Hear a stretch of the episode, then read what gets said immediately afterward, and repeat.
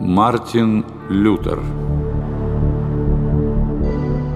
Настроения, существовавшие в римской церкви еще со времен Джона Виклифа и Яна Гуса, в конечном итоге привели западное христианство к расколу. В начале XVI века в Германии зарождается движение за церковное обновление, названное позже протестантизмом или реформацией. Во главе этого движения стал немецкий монах и священник Мартин Лютер. Лютер родился в 1483 году в семье рудокопа. «Мои родители, — вспоминал Мартин, — держали меня в строгости, доходящей до ужаса. Как-то раз отец высек меня розгами так сильно, что потом при одном только его виде я вздрагивал от страха. Мать же за незначительнейшую провинность секла меня до крови. Такое же воспитание было и в сельской школе, которую посещал Лютер. Однажды к ним в класс пришел новый учитель, который выпорол Мартина до полусмерти за то, что тот не ответил урок, который еще не был изучен. Такое же представление старались внушить детям и о Боге, как о неумолимо строгом и всегда разгневанном судье.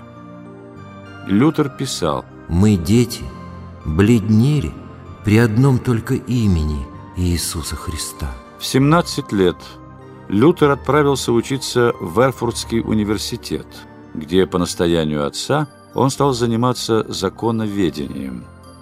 Однако надеждам отца не суждено было сбыться. Возвращаясь в университет после очередных каникул, Мартин был застигнут в поле внезапной грозой.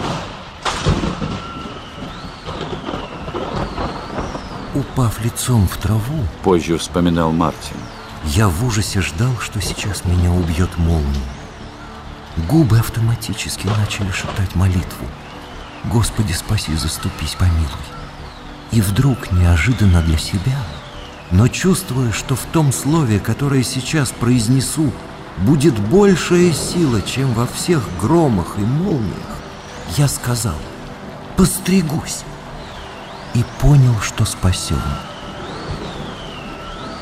Над самым моим теменем что-то вспыхивало и гремело, в воздухе пахло серой, по лицу дождем и градом хлестал вихрь, молнии падали и падали так часто и близко, что, казалось, не могли не убить.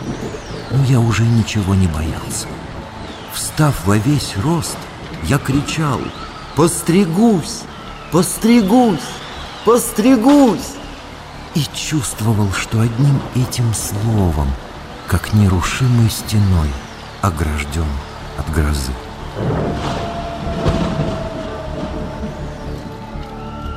На следующий день Мартин прекратил работу над магистерской диссертацией, а через неделю стал послушником в монастыре.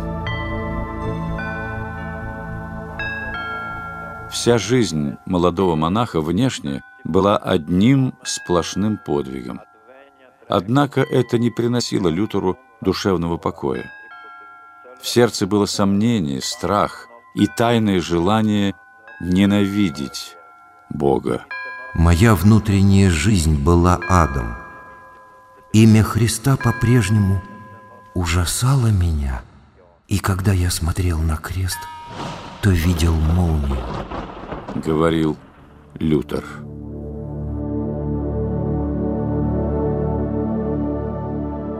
Через 12 лет после исторической грозы разразилась гроза религиозная, причиной которой стал Лютер. Он так и не смог найти покоя в душе. Утешая себя мыслью о спасении лишь одной верой, он подменил внутреннюю духовную борьбу внешним протестом и активной деятельностью. Лютер начал процесс реформации, расколовший западных христиан на католиков и протестантов. Публичным выступлением Лютера предшествовало прибытие в Германию папских посланцев для сбора средств на постройку нового собора в Риме. Они были уполномочены продавать индульгенции. Послы вели себя кощунственно и цинично, надсмехаясь над чувствами верующих. Их поведение вызвало у Лютера бурю негодования. 31 октября 1517 года он прибил к дверям храма, в котором служил, 95 тезисов против отпущения грехов за деньги.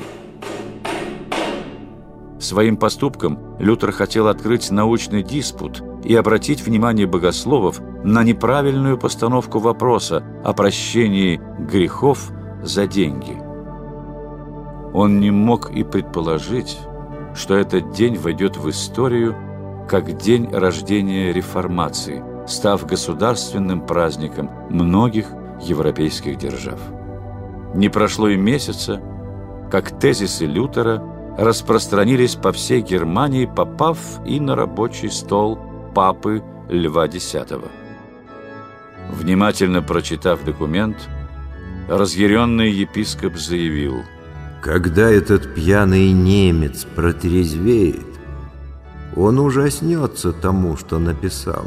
Но Лютер не трезвел. Он терпеливо излагал свои доводы, пока не понял, что их и не хотят слушать. Все более и более ожесточаясь, немецкий проповедник стал клеймить разврат, стяжательство и властолюбие папского двора. Не стесняясь в выражениях, он обзывал римского первосвященника непотребными словами. Лютер заявлял, что роскошь, царящая в храмах, не угодно Богу и требовал уничтожить иконы и дорогое убранство.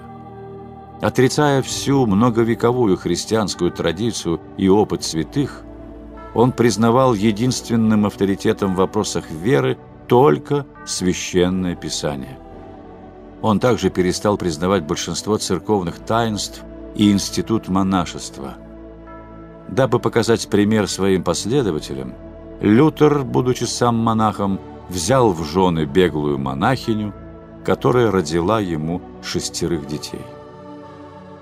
Мартин Лютер был признан еретиком и отлучен от римской церкви, но он не боялся быть сожженным, как Ян Гус.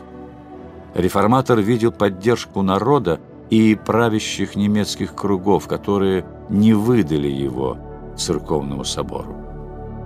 На отлучение он отвечает обращением к немецкому дворянству, призывая разорвать отношения с римским престолом.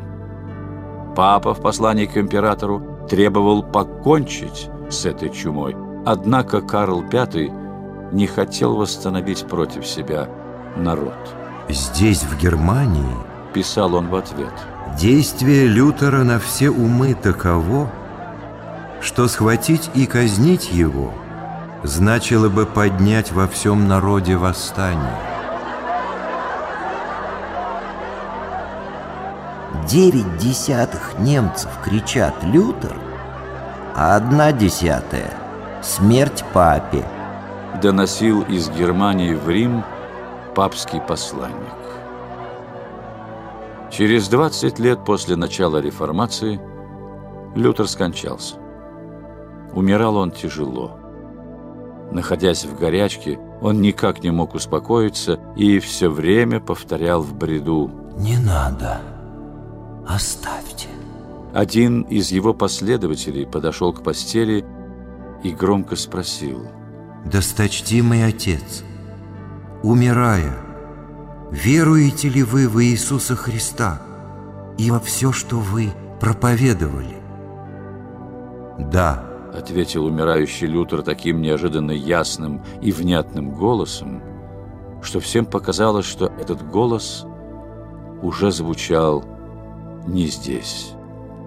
Лютер же, успокоившись, заснул навсегда.